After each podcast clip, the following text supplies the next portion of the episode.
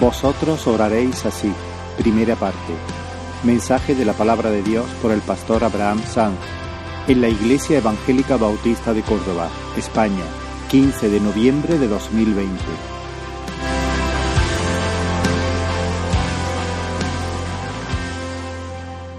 Gloria al Señor. Damos gracias al Señor que a pesar de las circunstancias, de estar cada uno en su casa y no poder estar juntos aquí, pero sí podemos estar unánimes dándole culto, celebrando su nombre y también podemos abrir su palabra en, su presencia. Así que, hermanos, esto es una, esto es una alegría, no hay restricciones para nuestro culto personal al Señor como familia, como pueblo del Señor. Y hemos estado en las últimas tres semanas en nuestro estudio bíblico enseñando sobre la oración. Y en el último consideramos de una manera muy rápida el contenido de la oración conocida como el Padre Nuestro. El equipo pastoral hemos estado considerando que sería bueno retomar este tema, ya que faltaban ese día bastantes personas y además para poderlo hacer de una manera más detenida, más despacio, aunque sí es verdad que no mucho más despacio porque el tema es muy amplio. Así que estaremos tomando eh, dos semanas para presentar este, este tema, eh, la predicación de hoy y la del domingo que viene. Además, como ahora la mayoría van a disponer de más tiempo debido a las restricciones, será una buena oportunidad para invertirlo en aplicar lo que el Señor nos esté hablando, nos esté enseñando. Así que me gustaría que me acompañaseis al Evangelio de Mateo, en el capítulo 6, y vamos a estar leyendo desde el versículo 9 hasta el 13. Y dice la palabra del Señor, vosotros pues oraréis así, Padre nuestro que estás en los cielos, santificado sea tu nombre, venga tu reino, hágase tu voluntad como en el cielo, así también en la tierra. El pan nuestro de cada día, dánoslo hoy, y perdona nuestras deudas, como también nosotros perdonamos a nuestros deudores. Y no nos metas en tentación, mas líbranos del mal, porque tuyo es el reino y el poder y la gloria por todos los siglos. Amén. Señor, te bendecimos. Te damos muchas gracias por tu palabra. Gracias, Señor, por tu presencia. Gracias por tu pueblo, Señor. Queremos acercarnos a ti, seguir adorándote, Señor, rendirnos delante de tu majestad y te pedimos, Señor, que tú nos hables, Señor, en esta mañana. Que tú toques nuestros corazones, que tú sigas obrando en nuestras vidas para tu gloria, Señor. Bendice a mis hermanos ahí, cada casa, en cada hogar, en el nombre de Jesús. Amén.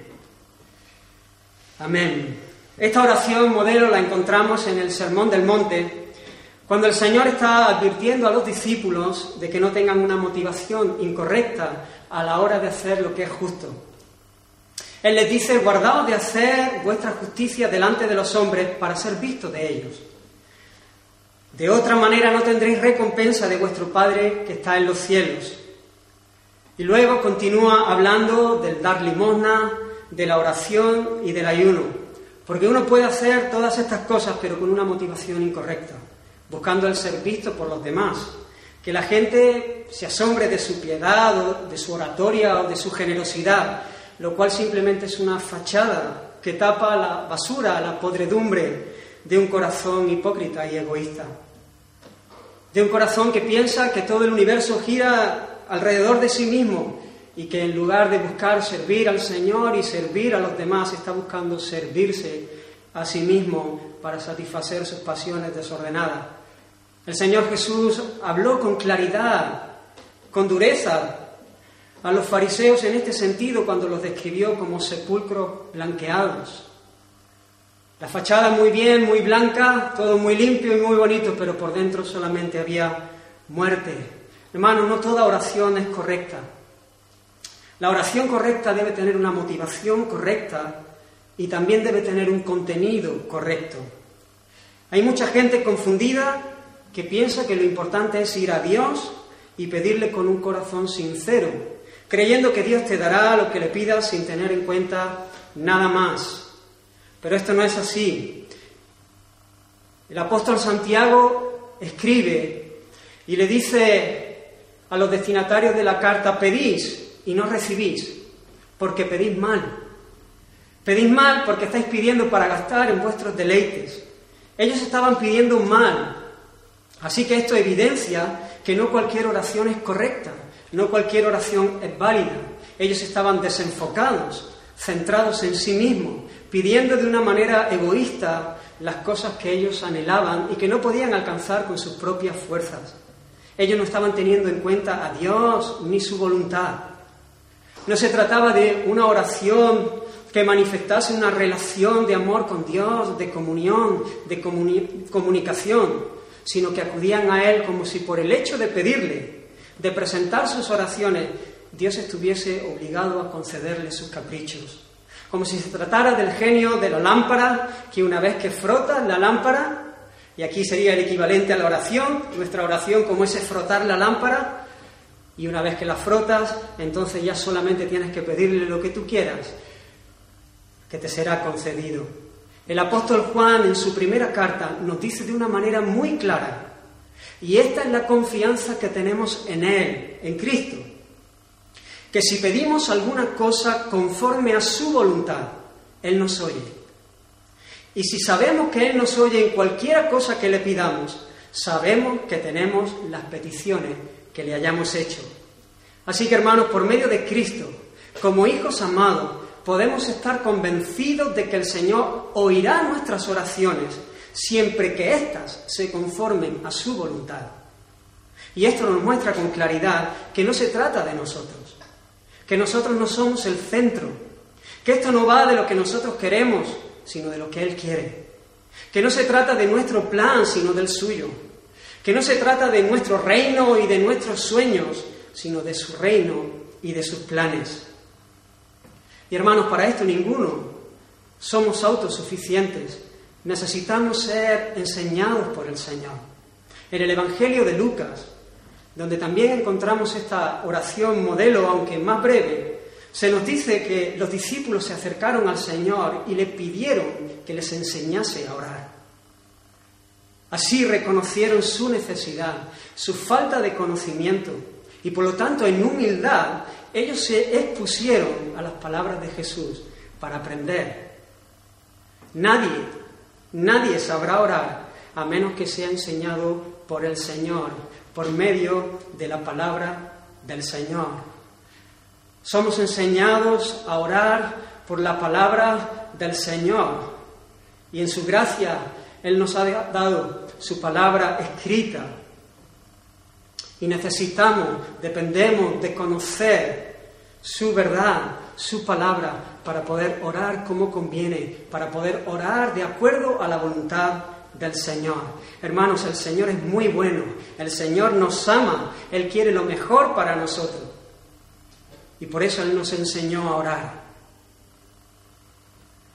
Él atendió la petición de sus discípulos y nos dejó una oración modelo, no para que la repitamos como si se tratasen de palabras mágicas que abren la mano de Dios o consiguen su perdón, sino como un modelo esquematizado y es asombrosa la capacidad de nuestro Señor para hacer síntesis, para sintetizar, porque en unas pocas líneas resume verdades que por más años que el Señor nos conceda, de este lado de la eternidad, no llegaremos a abarcar plenamente. Hermanos, esta oración es una guía segura, es una guía que nos libra del error, que nos libra de desviarnos tras nuestras pasiones, tras otras cosas, desenfocarnos de lo que es realmente importante. Cuando oramos guiados por las escrituras, por las palabras del Señor, estaremos orando conforme a su voluntad. Y además en ese proceso, el Espíritu de Dios, el Espíritu Santo, nos llevará a conocer mejor al Señor y también su voluntad.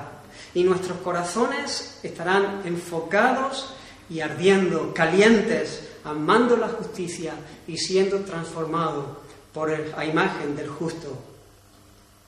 Hermanos, esta oración viene a ser como esos raíles para nuestros pensamientos, para nuestras palabras y, por supuesto, para nuestra manera de vivir, para nuestra conducta, porque todo tiene que estar en sintonía. De no ser así, solamente serán palabras y no serán agradables al Señor. El Señor cerrará sus oídos. Como dijo Jesús a los fariseos citando la profecía de Isaías, este pueblo de labios me honra, mas su corazón está lejos de mí. No es solamente palabras, no es repetir una oración mil veces, pero con el corazón en otras cosas. Tiene que haber sintonía entre lo que decimos, lo que confiesa en nuestra boca y lo que anhela y lo que ama en nuestro corazón. El puritano Thomas Manton definió la oración de esta manera. Él dijo, la oración es tanto la expresión de un deseo, no algo mecánico, no algo que he aprendido y simplemente me limito a decir una y otra vez, sino es la expresión de un deseo como también un voto implícito, una obligación sublime que tomamos sobre nosotros mismos de que vamos a perseguir aquello que hemos pedido en oración. Orar, decía él, es predicarnos a nosotros mismos en los oídos de Dios. Y aquí acaba la cita. Hermanos, si no está este compromiso de perseguir lo que pedimos en oración, es porque el deseo o no está o es muy débil y es apagado por otros deseos más intensos. A veces uno está queriendo perder algunos kilos que le sobran y le gustaría quitárselos de encima y muchas veces ha querido tomar decisiones al respecto para cuidar la alimentación, hacer un poquito de ejercicio, pero de repente al día siguiente, cuando ha arrancado con todo entusiasmo, se encuentra ese plato preferido, ese dulce que le apasiona. Y entonces todo ese deseo que tiene de perder esos kilos, de tener, eh, de contribuir para, su salud, cuidarse, de repente hay otro deseo que toma la preeminencia, que se levanta con más fuerza ese deseo por comer ese plato, por hacerse de ese dulce. Y entonces ese, esa pasión mayor apaga, ahoga esa otra pasión que es más débil, que sí que lo quiere, pero no de la misma manera. Hermanos, y que no perdamos esta definición, esto que tiene que ver con deseo y con un compromiso de vida mientras consideramos la oración de Jesús, porque esto es vital para entender lo que el Señor está queriendo hablarnos en esta mañana. Y ahora sí, quiero entrar al contenido de la oración que el Señor nos enseñó, nos dejó como un modelo. Y quiero tocar hoy solamente dos puntos. La introducción, la invocación, la primera parte de la oración y la primera petición. Así que entramos en el primer punto, la invocación, y así comienza la oración que el Señor nos enseñó, Padre nuestro que estás en los cielos. Y lo primero que quiero decir al respecto es que nuestra oración está dirigida a Dios de manera exclusiva. Nuestra oración no está dirigida a ningún otro. No debe hacerse ni a santos, ni a la Virgen, ni a nadie, solamente a Dios. Nos dirigimos a Él en oración. Y Él nos enseñó a hacerlo como hijos amados. Por eso la primera palabra que encontramos es Padre. Y hermanos, es emocionante poder llamar a Dios Padre. Es más, es Él quien nos enseña a hacerlo así. Él nos llama a acercarnos a Él así, evidenciando cercanía, amor, cuidado, relación filial. Cuando miramos al hombre pequeño y frágil a lo largo de la historia, queriendo hacerse un nombre, ser reconocido con todos sus títulos y logros, y algunos incluso en su locura atribuyéndose atributos divinos. No podemos dejar de admirarnos, de sorprendernos al ver al más grande, al alto y sublime, al que habita la eternidad, al que tiene que mirar hacia abajo para considerarlo, diciéndonos que le llamemos Padre. Podemos decirle Padre en virtud a nuestra unión con Cristo. Y esto es maravilloso y esto debe impresionar nuestro corazón. Dice la palabra del Señor, Efesios capítulo 1, según nos escogió en Él, en Cristo, antes de la fundación del mundo, para que seamos santos y sin mancha delante de Él, en amor, habiéndonos predestinado para ser adoptados hijos suyos por medio de Jesucristo, según el puro afecto de su voluntad. Hermanos, fuimos escogidos en Cristo por el puro afecto de su voluntad, sin mezcla alguna, porque Él quiso, sin que su voluntad estuviese mezclado con otra cosa. Él quiso, le plació al Señor escogernos. El Señor nos escogió no por nada que nos distinguiese a nosotros, no por ninguna virtud que hubiese en nosotros, sino de pura gracia. Él encontró todas las razones en sí mismo. Los que éramos sus enemigos, ahora somos sus hijos, con todo lo que eso implica. Herederos de Dios, que podemos acercarnos a Él con confianza, presentar nuestras peticiones agradecidos, gozosos, porque sabemos que nuestro Padre siempre nos da lo mejor. Porque sabemos que nuestro Padre, en medio de la noche, en medio de las circunstancias más difíciles, Él tiene cuidado de nosotros. Pero hermanos, esto no fue gratis. Sí para nosotros, porque es por gracia que hemos recibido esta bendición, pero no para Dios. Como dijo C.S. Luis, el Hijo de Dios se hizo hombre para que los hombres vinieran a ser hijos de Dios. Jesús se hizo como uno de nosotros para que nosotros pecadores pudiésemos ser reconciliados con Él y como el postrer Adán, plenamente humano, representó a todos sus escogidos, a su pueblo, viviendo una vida perfecta, cumpliendo la santa ley de Dios.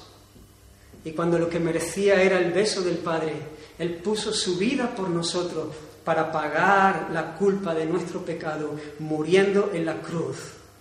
Y hermanos, al tercer día resucitó triunfando, evidenciando que su obra estaba terminada, consumada, y que nuestra resurrección y que nuestra salvación plena estaba asegurada. Aleluya. Algunos piensan, hermanos, que todos somos hijos de Dios y que todos podemos dirigirnos a Él como nuestro Padre, pero no es así la enseñanza de la Escritura. No nos enseña esto el Señor. Todos somos criaturas suyas. Pero esta relación filial, esta relación que que tenemos los hijos es exclusiva de aquellos que han creído en Jesús. En Jesús, el que salva a su pueblo de sus pecados. Aquellos que por el Espíritu han nacido de nuevo y han corrido a Él en arrepentimiento y fe. Como dice Juan en su Evangelio, a lo suyo vino y los suyos no le recibieron, mas a todos los que le recibieron, a los que creen en su nombre, le dio potestad de ser hechos hijos de Dios, los cuales no son engendrados de sangre, ni de voluntad de carne, ni de voluntad de Dios, de varón, perdón, sino de Dios, nacidos de Dios. No todos somos hijos.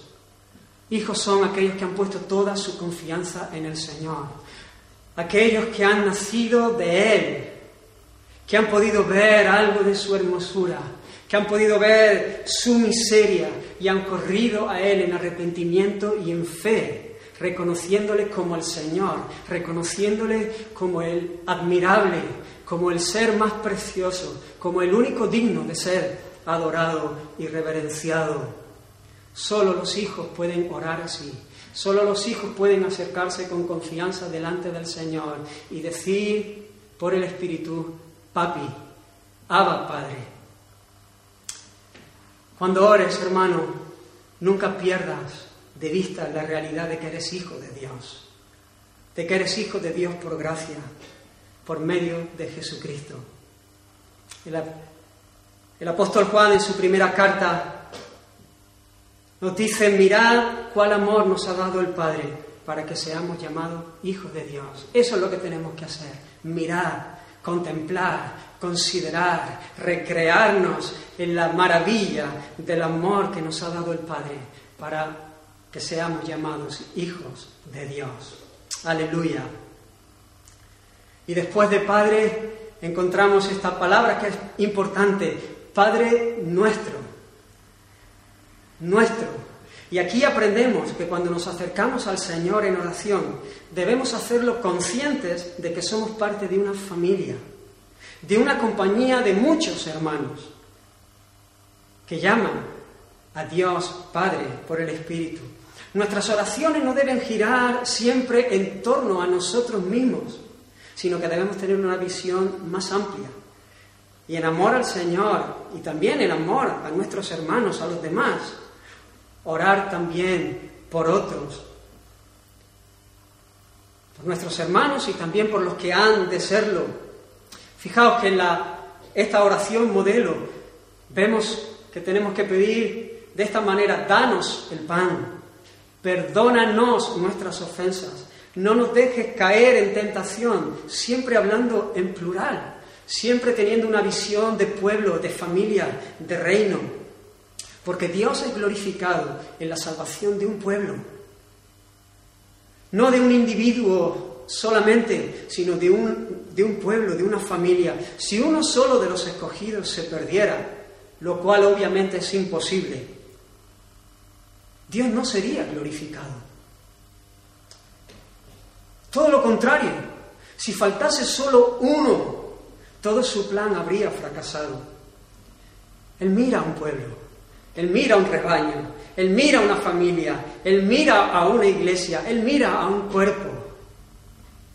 Jesús mismo, antes de entregar su vida para nuestra salvación y para la honra y la adoración del Padre, para la gloria del Padre, Él oró. Él oró por nosotros. Él oró por sus discípulos, pero dijo, no, no, solamente ruego por ellos, sino también por los que han de creer en mí por la palabra de ellos, porque Él tenía una visión de reino, Él tenía una visión de pueblo. Él sabía que cuando Él fuese levantado, a todos atraería a sí mismo, que cuando Él pusiese su vida muriendo en la cruz, a todos atraería a sí mismo para la gloria de su Padre, y por eso Él rogó de esta manera. El apóstol Pablo una y otra vez lo vemos en las diferentes cartas, diciendo cómo es su oración por los demás, siempre orando por vosotros, dando gracias al Señor, siempre en todas mis oraciones, rogando con gozo por todos vosotros.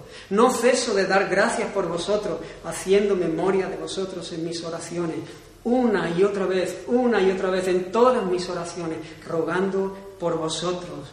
Hermanos, Necesitamos amarnos unos a otros, también presentándonos unos a otros delante del Señor en oración para que el propósito de Dios se cumpla en cada uno de nuestras vidas.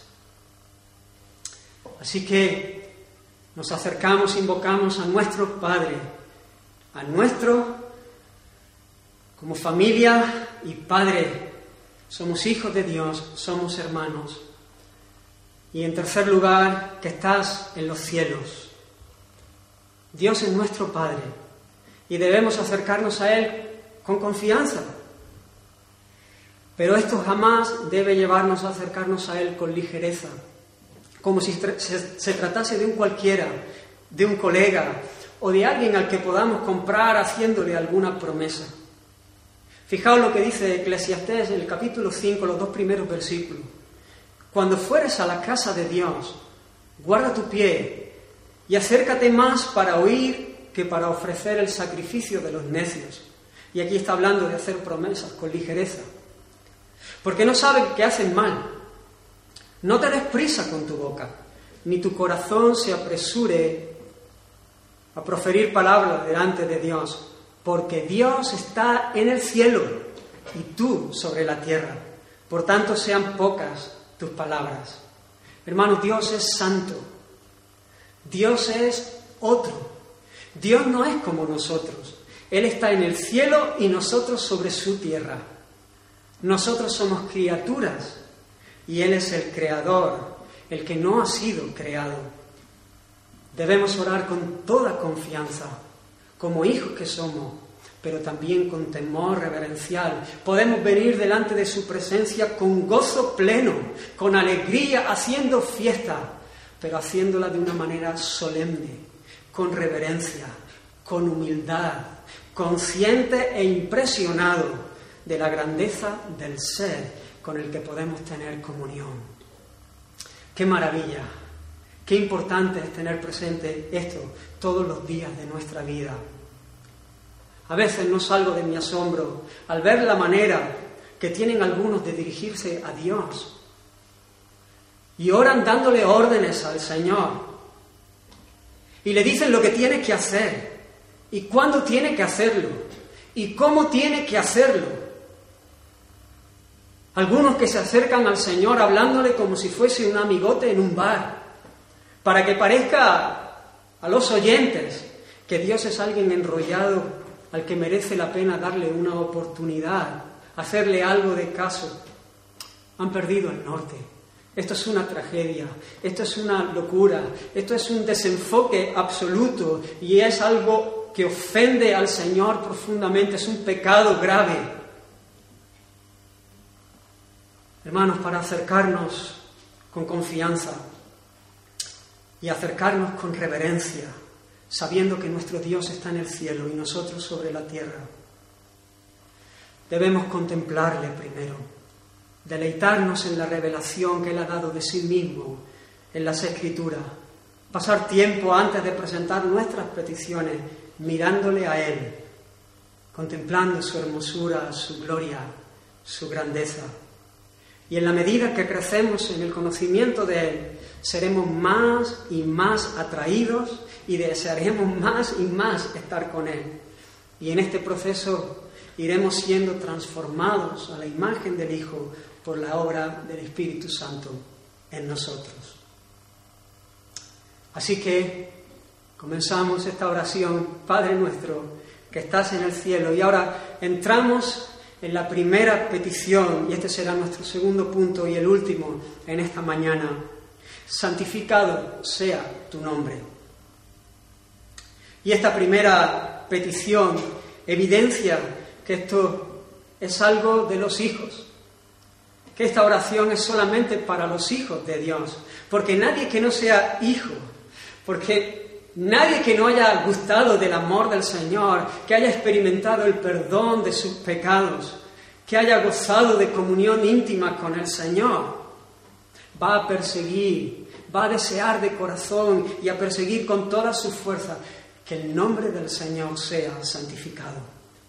Habrá gente que pueda elevar una oración y repetir estas palabras para conseguir algo, pero jamás lo hará como un deseo intenso que condiciona todas las áreas de su vida. Generalmente siempre va a empezar por el pan nuestro de cada día. Y aquí se evidencia que esta oración es la oración de los hijos que quieren honrar a su padre, que aman a su padre porque se saben amados por él. Y hermanos, cuando hablamos del nombre de Dios, cuando hablamos de su nombre, estamos hablando de Dios mismo, de Dios mismo tal y como Él se ha revelado en las Escrituras. Su nombre es el reflejo de quién es Él, de su carácter, de sus perfecciones. Cuando consideramos los nombres con los que Dios se revela en las Escrituras, podemos conocer lo que Él quiere que conozcamos de sí mismo. Cuando Abraham era de edad de 99 años, a punto de entrar en el centenar de años, y tenía esa promesa de que iba a tener una descendencia, y miraba su cuerpo, y miraba la esterilidad de su esposa, y veía la imposibilidad para llevar a cabo el cumplimiento de esa promesa, de repente Dios le sale al encuentro y le llama la atención y le hace levantar su mirada de sobre sí mismo para ponerla en Dios y se revela con un nombre. El Señor le dice Abraham, yo soy el Shaddai, yo soy el todo suficiente, yo soy el todopoderoso, anda delante de mí y sé perfecto. El Señor hablando su nombre, dándose a conocer, revelándose, para que Abraham deje de mirarse a sí mismo, deje de mirar las circunstancias y pueda poner la mirada en el Todopoderoso. De esa misma manera lo encontramos una y otra vez en la Escritura, Dios revelando su nombre, el Olam, que, que nos habla de que Él es el Eterno, que Él es Jehová Jireh, el que provee, el que nos ha provisto para todas nuestras necesidades, de manera que somos completos en la persona de su Hijo Jesucristo. Jehová Shalom, el Dios de paz, y así un montón de nombres que nos hablan de la gloria, de la grandeza, de la majestad, del carácter, de las perfecciones de nuestro Señor. Cuando hablamos de su nombre, es de esto de lo que estamos hablando. Y ahora, ¿qué es santificar el nombre de Dios? Pedir que su nombre sea santificado es pedir que tanto yo como otros, siempre pensando en plural, siempre teniendo una visión general de reino, de pueblo, así que tanto yo como otros podamos conocer, estimar, adorar, reverenciar a Dios tal y como es, o lo que es lo mismo, tal y como Él se ha revelado, como Él se ha dado a conocer hermanos, porque hay mucha gracia aquí, porque Dios se ha revelado, Dios se nos ha revelado, se ha dado a conocer, Él ha querido que podamos conocerle y admirarle y disfrutarle.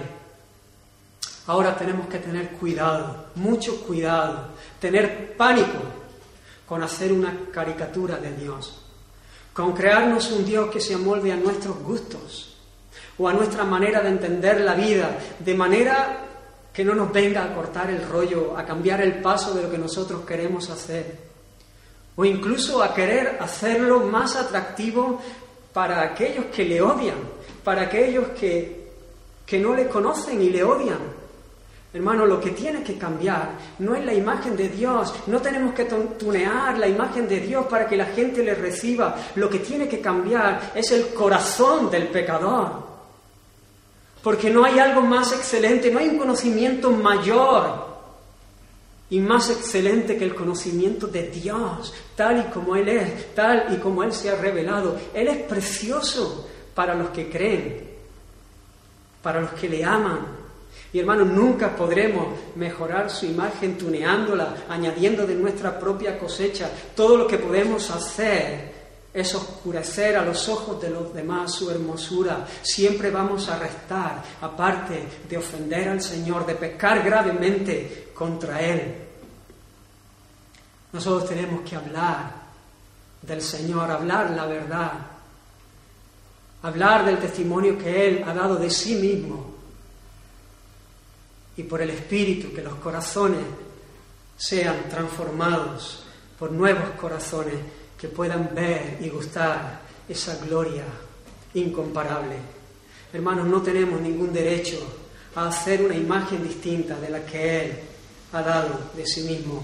Esto es arrogancia, esto es orgullo, esto es pretensión, esto es querer tomar un lugar que no nos corresponde, esto es una locura.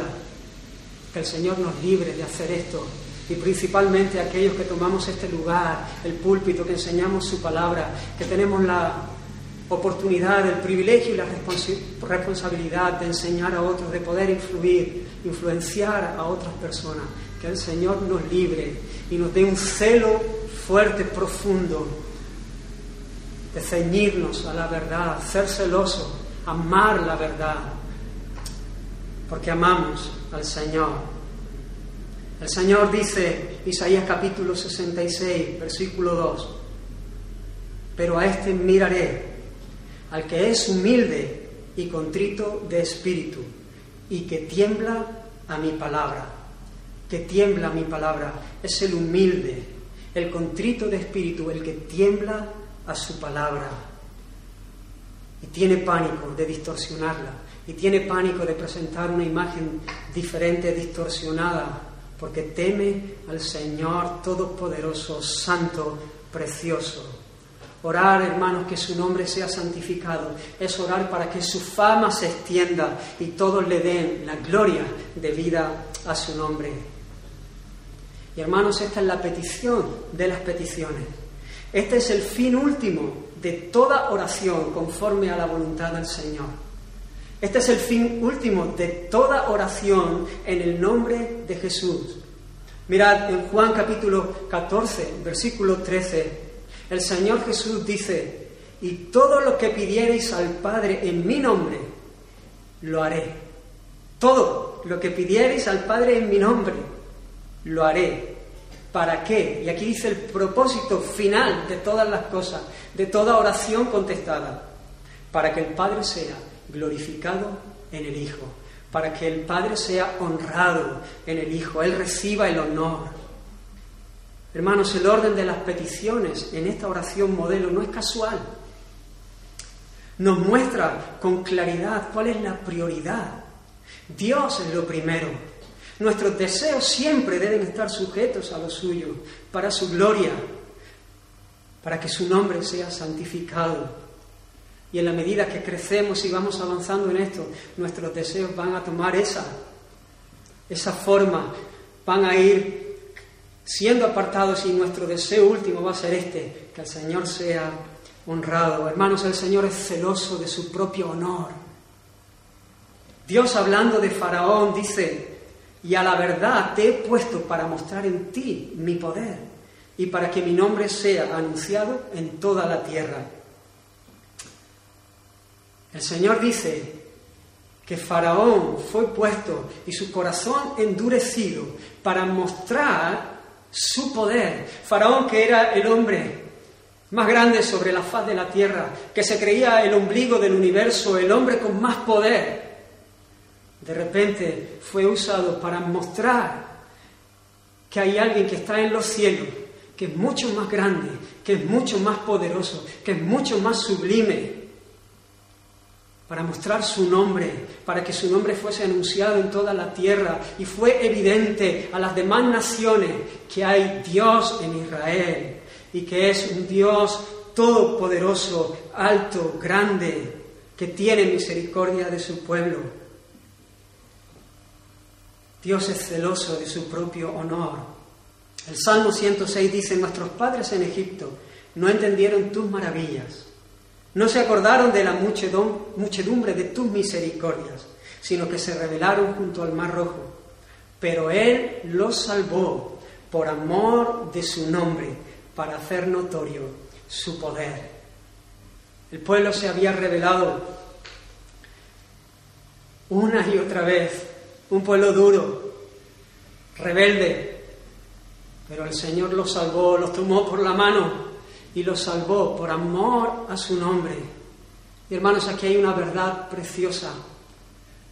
Esta es una bendición espectacular y es que el Señor ha ligado su propio honor, su propia gloria, su propia fama a la bendición de su pueblo.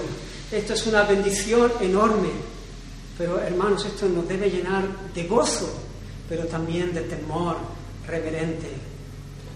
David entendió esto y celebrando que el Señor es su pastor, él dice, me guiará por sendas de justicia, por amor de su nombre. Él sabía que el Señor le iba a guiar en un camino de justicia, de santidad, por amor a su nombre, porque su vida, la bendición suya, estaba ligada al honor, a la fama del nombre del Señor. Así que hermanos, esto es muy importante. Nuestra manera de vivir pone en juego el honor del Señor. Nuestro testimonio puede ser un testimonio de la gracia del Señor que le dé honra, pero también podemos traer vergüenza al Evangelio, descrédito. Hace tiempo escuché unas estadísticas que hablaban de la cantidad de adolescentes muchachos que habían nacido en las iglesias, pero que se habían apartado y que no querían saber nada del Señor ni de la iglesia. Y la razón que señalaban era el testimonio de los padres, que habían sido muchachos que habían visto a sus padres comportarse de una manera los domingos, en el ambiente de la iglesia, cuando estaban con los hermanos, pero que eran totalmente diferentes el resto de la semana en sus negocios, en la vida con la familia, el resto de la semana en su manera de vivir. Y esto es una tragedia. Pero también está el otro lado. Mi caso, por ejemplo, fue al revés. Y quiero honrar al Señor por la vida de mis padres y también quiero honrarlos a ellos por la labor que hicieron para mi bien. Para mí el testimonio de mis padres, con todos sus errores, fue algo clave, algo que el Señor usó. De hecho, recuerdo a mis amigos que me preguntaban mucho en cuanto a qué creíamos nosotros, porque yo estudié en un colegio católico y, claro, éramos los únicos nosotros, los hermanos, pues cuatro hermanos en medio de un colegio de un montón de alumnos. Así que nosotros estábamos exentos de religión y esto llamaba mucho la atención. Y nos preguntaban y cuáles eran las diferencias y todo esto. Y yo recuerdo que, que yo le hablaba de algunas diferencias, en alguna ocasión lo he compartido con vosotros, pero siempre me cuidaba de decir, pero si tú quieres saber lo que es un cristiano, si tú quieres verdaderamente ver cómo, cómo viven los cristianos, entonces tú mira a mis padres, porque yo veía integridad, veía la mano del Señor, veía errores, no veía perfección absoluta, pero veía la gracia del Señor y yo nunca dudé del, Señor en este sentido. El testimonio de ellos para mí fue impactante, fue útil en las manos del Señor para lo que Él tenía para mi vida. Jeremías capítulo 13, versículo 11 dice, porque como el cinto se junta a los lomos del hombre, así hice juntar a mí toda la casa de Israel y toda la casa de Judá, dice Jehová, para que me fuesen por pueblo y por fama, por alabanza y por honra, pero no escucharon. Hermanos, el Hijo le debe honra al Padre y este debe ser nuestro mayor deseo. Nosotros hemos sido levantados llamados para la gloria de su nombre. Esta debe ser nuestra mayor ocupación. Esta es nuestra razón de ser.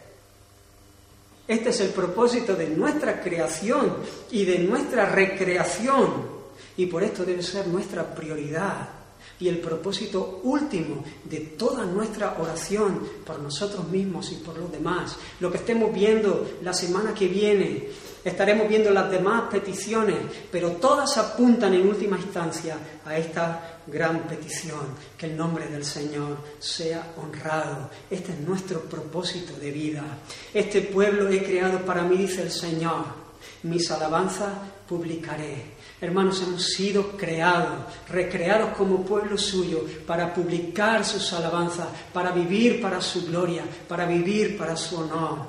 Vosotros sois linaje escogido, real sacerdocio, nación santa, pueblo adquirido por Dios.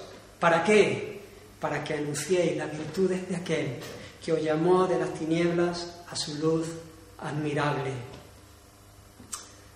Hermanos, Pablo escribiendo a los Efesios les dice que ellos han sido bendecidos con toda bendición espiritual, que han sido escogidos para ser santos y sin manchas delante de Él, predestinados para ser adoptados como hijos, aceptos en el amado, redimidos con su sangre, ya no hay culpa por el pecado, han sido hechos herederos de Dios, sellados con el Espíritu que garantiza que nuestra salvación será llevada a cabo plenamente. Y todo esto, toda bendición que hemos recibido, una y otra vez, viene a decir, nos dice, nos enseña cuál es el propósito definido, que es para la alabanza de la gloria de su gracia, para la alabanza de su gloria. Hasta tres veces lo repite en los primeros versículos del capítulo 1. Así que hermanos, que en este tiempo nuestro celo por su gloria crezca y sea la expresión de un deseo y una obligación sublime de perseguir con todo lo que somos que su nombre sea glorificado. Que podamos aprender de Moisés, que después de que el pueblo se corrompió, mientras él estaba en el monte, y Dios le dijo que había visto la maldad y cómo se, se había corrompido el pueblo, un pueblo de dura servir, y le dijo a Moisés, déjame que los destruya y borre su nombre de debajo del cielo. Y yo te pondré a ti sobre una nación fuerte y mucho más numerosa. Dios le propone a Moisés hacerlo el padre de una nación más grande, más poderosa, más fuerte. Pero Moisés no se miró a sí mismo. Moisés, ante la propuesta de destruir al pueblo, que una y otra vez habían murmurado contra él, que una y otra vez habían traído dolores de cabeza y dificultades a la vida de Moisés, que pecaban contra Dios. Él viene y presenta esta petición, ¿y qué de tu nombre, Señor? Sí, el pueblo es rebelde, sí, el pueblo merece eso, pero ¿y qué de tu nombre? ¿Qué van a pensar los enemigos de ti? ¿Qué de tu fama? ¿Qué de tu gloria? ¿Qué van a pensar que tú no pudiste introducir al pueblo en la tierra que tú le habías prometido? Que tú lo sacaste de Egipto, pero que no has podido llevarlo hasta la tierra que les diste por herencia. Y hermanos, imagino a Dios sonriendo, a Dios agradado al ver el celo de Moisés por la fama de su honor, de su nombre. Moisés no se miró a, mí, a sí mismo, ni miró al pueblo. Sí, claro que Moisés quería su bien, claro que Moisés quería el bien de su pueblo, pero había una pasión que dominaba todas las demás pasiones. Había una pasión que era central y que era prioritaria y era el nombre de Dios. ¿Qué de tu nombre? ¿Qué de tu gloria? Oh, cuánta adoración para el Señor. Que nosotros podamos crecer en este celo, que nuestra adoración pueda crecer delante del Señor, que podamos honrarle de esta manera. Hermanos, y en la medida que vamos conociendo al Señor, de manera experimental, pasando tiempo con Él, escuchando su voz, al abrir su palabra, por medio de las escrituras, pasando tiempo en conocerlas, en estudiarlas, en aprenderlas.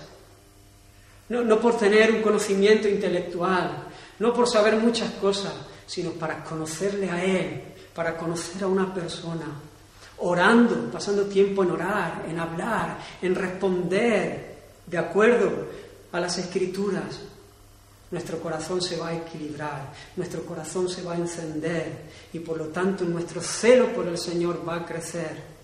Hermanos, necesitamos pasar tiempo en oración. Te voy a dar la, el secreto para tener la mayor motivación. Mira este versículo para que puedas encenderte, para que puedas motivarte y puedas encontrar aquí esa ese impulso para, para orar, para pasar tiempo con Él. Porque muchas veces nos dejamos llevar, hay resto de pecado en nosotros, dejamos de ver las cosas importantes y la pereza nos arrastra, las circunstancias, las cosas, el ritmo de la vida y dejamos de invertir en pasar tiempo con Él, en las cosas que son importantes. Pero quiero dejarte este versículo para que encienda tu corazón y te provoque a buscarle. Dice Proverbios 15, 8. El sacrificio de los impíos es abominación a Jehová, mas la oración de los rectos es su gozo. La oración de los rectos es el gozo del Señor. Así que hermanos, cuando no tengas ganas, piensa que eso tiene que ver con tu pecado, con tu ceguera, con tu falta de crecer en santidad, en pureza, de que todavía no está completa tu redención, pero piensa en el gozo del Señor, piensa en el deleite del Señor y ve y encuéntrate con Él y búscale y pasa tiempo con Él y conócele. Spurgeon decía, cuando no tienes ganas de orar, es una alerta de que debes orar más. Así que aparta tiempo, cierra la puerta de tu habitación, búscale, sal a dar un paseo, habla con Él, Piensa, medita en su palabra, recréate en las promesas, celebra, mira que Él es tu Padre, mira que Él está en los cielos y vive para su honor. Conócele porque es imposible santificar su nombre si no le conocemos, si no conocemos su nombre. Y es imposible conocer su nombre si no pasamos tiempo con Él. Hermano, oremos para que su nombre sea santificado y hagamos todo, como dijo el apóstol Pablo a los Corintios, para la gloria de Dios, o como se lo dijo a los colosenses, de corazón, como para el Señor. Come, bebe, perdona, pide perdón, Apaga la tele cuando sabes que no conviene ver el programa que está puesto o la película. Termina esa relación que sabes que no es lícita y que ofende al Señor. Deja de participar de esas conversaciones sucias, de chismes, de críticas carentes de amor. Aprovecha el tiempo, gasta el dinero que Dios te ha dado. Invierte tus fuerzas y energía, predica el Evangelio, ama a tu hermano, abraza a tu esposo, a tu esposa, a tus hijos, muéstrate amigo, y etcétera. Pero hazlo todo, todo lo que haga, que sea para la gloria del Señor, que cuando hagas cualquier cosa estés pensando en ese fin último. Vive en santidad, hermano, no por temor al castigo, no por temor a las consecuencias del pecado en sí, sino por amor al Dios de toda gracia. No hay una motivación más, más fuerte. Por eso en cualquier situación uno puede estar gozoso como decía el apóstol Pablo, antes bien, con toda confianza, como siempre, como siempre, ahora, en medio de esta situación, será magnificado Cristo en mi cuerpo, o por vida o por muerte, porque para mí el vivir es Cristo y el morir es ganancia. Esta es la vida de alguien que está enfocado, esta es la vida de alguien que sabe cuál es la prioridad, que el nombre de Dios sea magnificado en nosotros, que nosotros podamos vivir de esta manera. Y entonces, cuando uno vive así, sabe que cualquier circunstancia va a contribuir para la gloria del Señor, porque hermanos, a los que aman a Dios, todas las cosas ayudan para bien.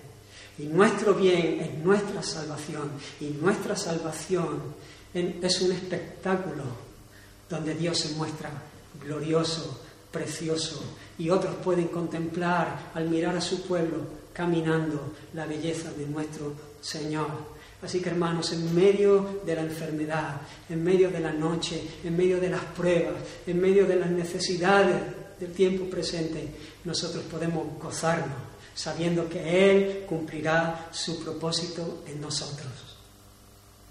Que el Señor, por su Espíritu, nos ayude en este tiempo a vivir así llenándonos de este celo santo que solo viene de Él. Y además, hermanos, en medio del panorama tan oscuro que estamos viviendo, nosotros podamos ser como, como fue el pueblo de Israel ahí en Egipto, en medio de aquella plaga de tinieblas, que había luz en casa de los hebreos que pueda ser muy evidente en este tiempo de oscuridad, donde parece que las tinieblas se están tragando todo, la maldad avanza, que hay un pueblo que ha sido escogido por gracia, que brilla. Y que no seamos nosotros los que queramos recibir el aplauso, sino que Él sea visto y Él reciba el aplauso que solo Él merece. Así que ora y vive sabiendo, hermano, que esta oración va a ser contestada porque es una oración conforme a la voluntad del Señor, que todo el pueblo del Señor será salvo y que un día todo ojo le verá y toda lengua confesará que Él es el Señor y toda rodilla se doblará delante de su majestad.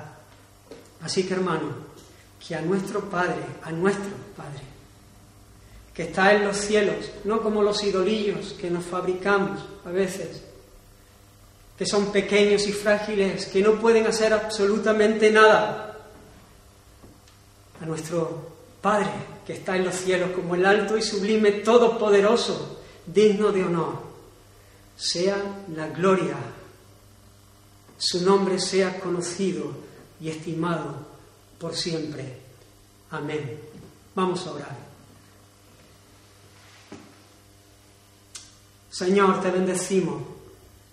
Te damos gracias, Señor, por tu amor, por tu palabra, por tu misericordia, por tu gracia, porque tú te has acercado a nosotros, porque tú te has revelado, porque tú te has dado a conocer, Señor. Gracias porque tú nos has enseñado a acercarnos a ti. Gracias por lo que tú has hecho en nuestra vida, Señor, que podemos acercarnos a ti como Padre, Gracias porque tú nos has hecho parte de una familia, Señor. Y pedimos que tú bendigas a tu pueblo. Y te ruego que tú bendigas a cada uno de mis hermanos, que tú sigas, Señor, llenando sus vidas. Oh Dios mío, bendiciéndoles, Señor. Abriendo sus ojos, Señor, nuestros ojos para que podamos conocerte y darte a conocer para gloria de tu nombre. Señor, queremos vivir para ti, Ayúdanos, Señor. Límpianos de toda maldad. Quita todo lo que estorbe en nuestras vidas, Señor. Queremos ser un testimonio de tu gracia en medio de este mundo. Queremos brillar, Señor, para que al ver la gente en nuestras buenas obras tú seas glorificado. Oh Señor, te necesitamos. Ayúdanos a vivir este tiempo difícil. Dios mío, como debemos vivirlo, de acuerdo, Señor, a la vocación con la que hemos sido llamados. Oh Espíritu Santo, te necesitamos. Sabemos que no tenemos capacidad en nosotros mismos, que dependemos de tu gracia, Señor. Hazlo tú, Dios mío. Levanta tu pueblo. Nos acordamos, Señor, de los que están sufriendo, de los que están enfermos, de los que están pasando por pruebas, Señor. Oh Dios mío, que su corazón en medio de la debilidad pueda saltar de gozo al mirar que tú estás en tu trono, que tú gobiernas, que tú eres soberano, que tú has ligado tu propia honor y tu propia gloria a la bendición nuestra, Señor. Fija tus ojos en Cristo, tan lleno de gracia lo terrenal